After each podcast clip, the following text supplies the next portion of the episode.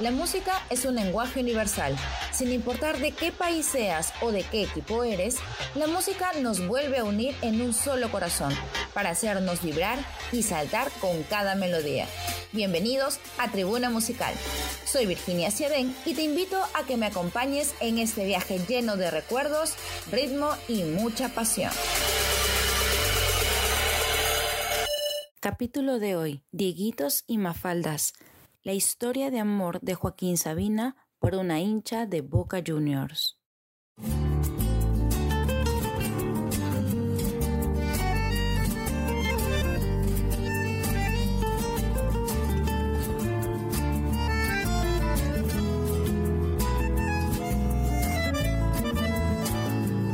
Veinte años cosidos a retazos si hay algo que jamás le faltó a Joaquín Sabina fue inspiración para sus canciones. Y Diquitos y Mafaldas es una de esas melodías que es inconfundible, especialmente para los hinchas de Boca Juniors. Sin embargo, ¿sabían que la historia que relata está basada en la relación que tuvo con una joven casi 30 años menor que el cantautor español a finales de los noventas? Aunque en Argentina este relato es muy conocido, para quienes solo relacionaron este tema con el Club Ceneice, tienen mucho por saber. En colectivo, a la cancha de boca por laguna, va soñando, hoy ganamos el partido.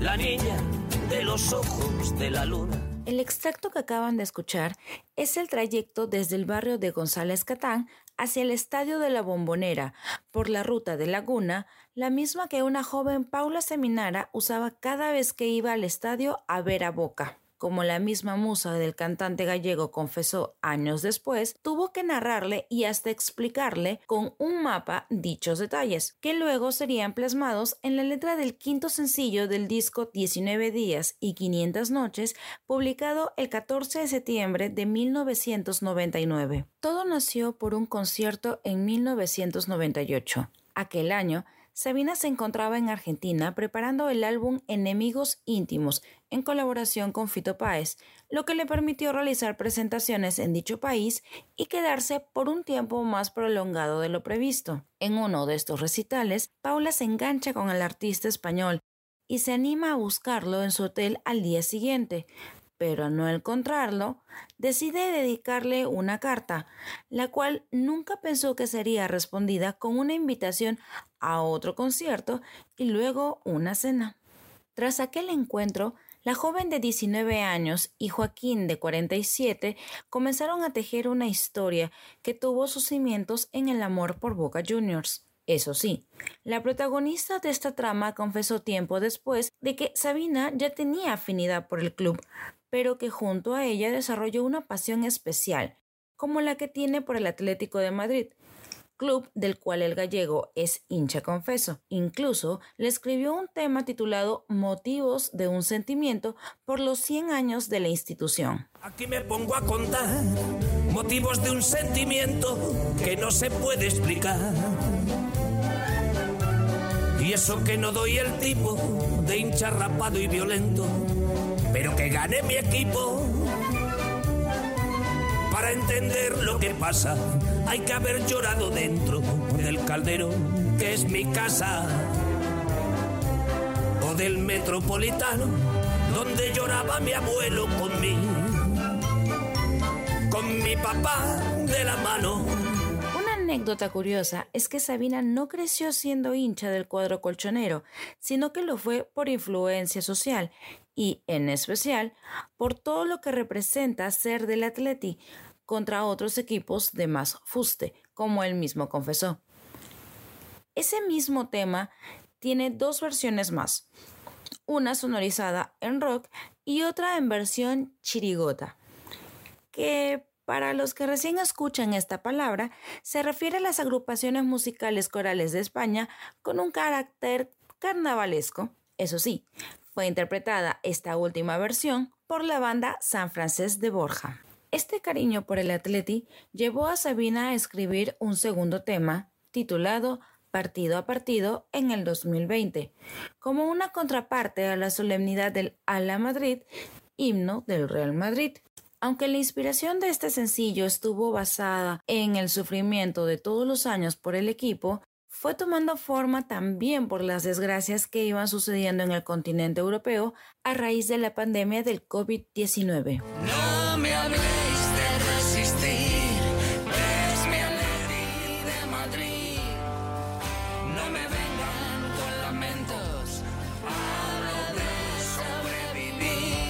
De vuelta con Dieguitos y Mafaldas, cabe señalar que resulta ser una canción muy argentina, si se le pudiera llamar así, ya que solo los argentinos podrían entender la letra por completo. Es cierto, en uno de los versos Sabina hace un guiño al Perú al señalar que los gestos de amor que tuvo hacia Paula valían igual o más que el oro hallado aquí, aunque en conciertos recientes ya no lo dice igual. De todos modos, sigue siendo solo una línea, para el resto de las estrofas, el compositor emplea ciertas palabras que escapan del entendimiento de cualquier español o latinoamericano. Por ejemplo, ¿saben qué significa bostera? En uno de los versos de la canción menciona que la barra brava de Boca le haría un monumento a mi bostera. Este último término es una jerga argentina donde se hace alusión a una persona del barrio de Boca, considerado un humilde en Buenos Aires. En este caso, si bien Paula no era de allí, al ser hincha del Ceneice se le adjudicaba ese apodo. Otro término que emplean es pollera, que en nuestro país es usado para denominar a las faldas grandes y coloridas que llevan las mujeres de la serranía, mientras que en Argentina se usa para llamar así a cualquier tipo de falda. Que España la Argentina, que meneo, que qué ajetreo, qué mareo, ruina. ¿Y por culpa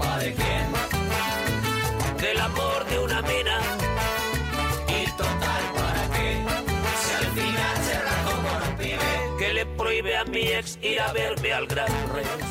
La musicalización de este tema también merece ser tomada en cuenta. Al inicio de este podcast, la canción de Sabina emplea como instrumento principal el bandoneón, un aerófono portátil con botones que posee un sistema de lengüetas que comprimen el aire y dan ese sonido tan particular a los tangos argentinos. Sin embargo, conforme avanza la melodía, esta va tomando un tono más alegre, que finalmente estalla en una conga con marcadas entradas de trompetas, sin dejar de escuchar el compás hecho por el bajo y la guitarra acústica del intérprete. Es en esta parte de la canción donde se menciona dos puntos históricos del club el título que consigue Boca Juniors en 1999 y se recuerda a Martín Palermo, uno de los goleadores de la institución azul y oro. No obstante, conforme llega al final del tema, también se narra el motivo del rompimiento, lo que llevó a Joaquín a desquitarse con esta composición.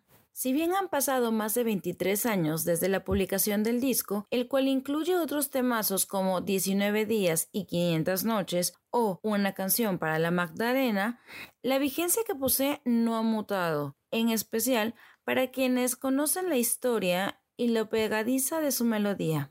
¿Sabían ese dato? Le toca a Palermo tocar el balón.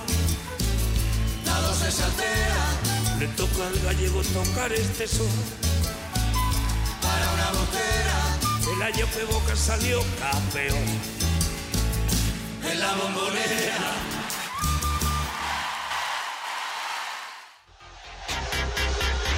Así cerramos Tribuna Musical.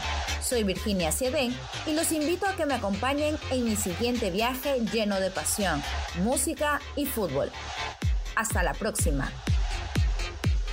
Esto fue Tribuna Musical, un espacio dedicado a desentrañar la relación tan estrecha entre la música y el fútbol.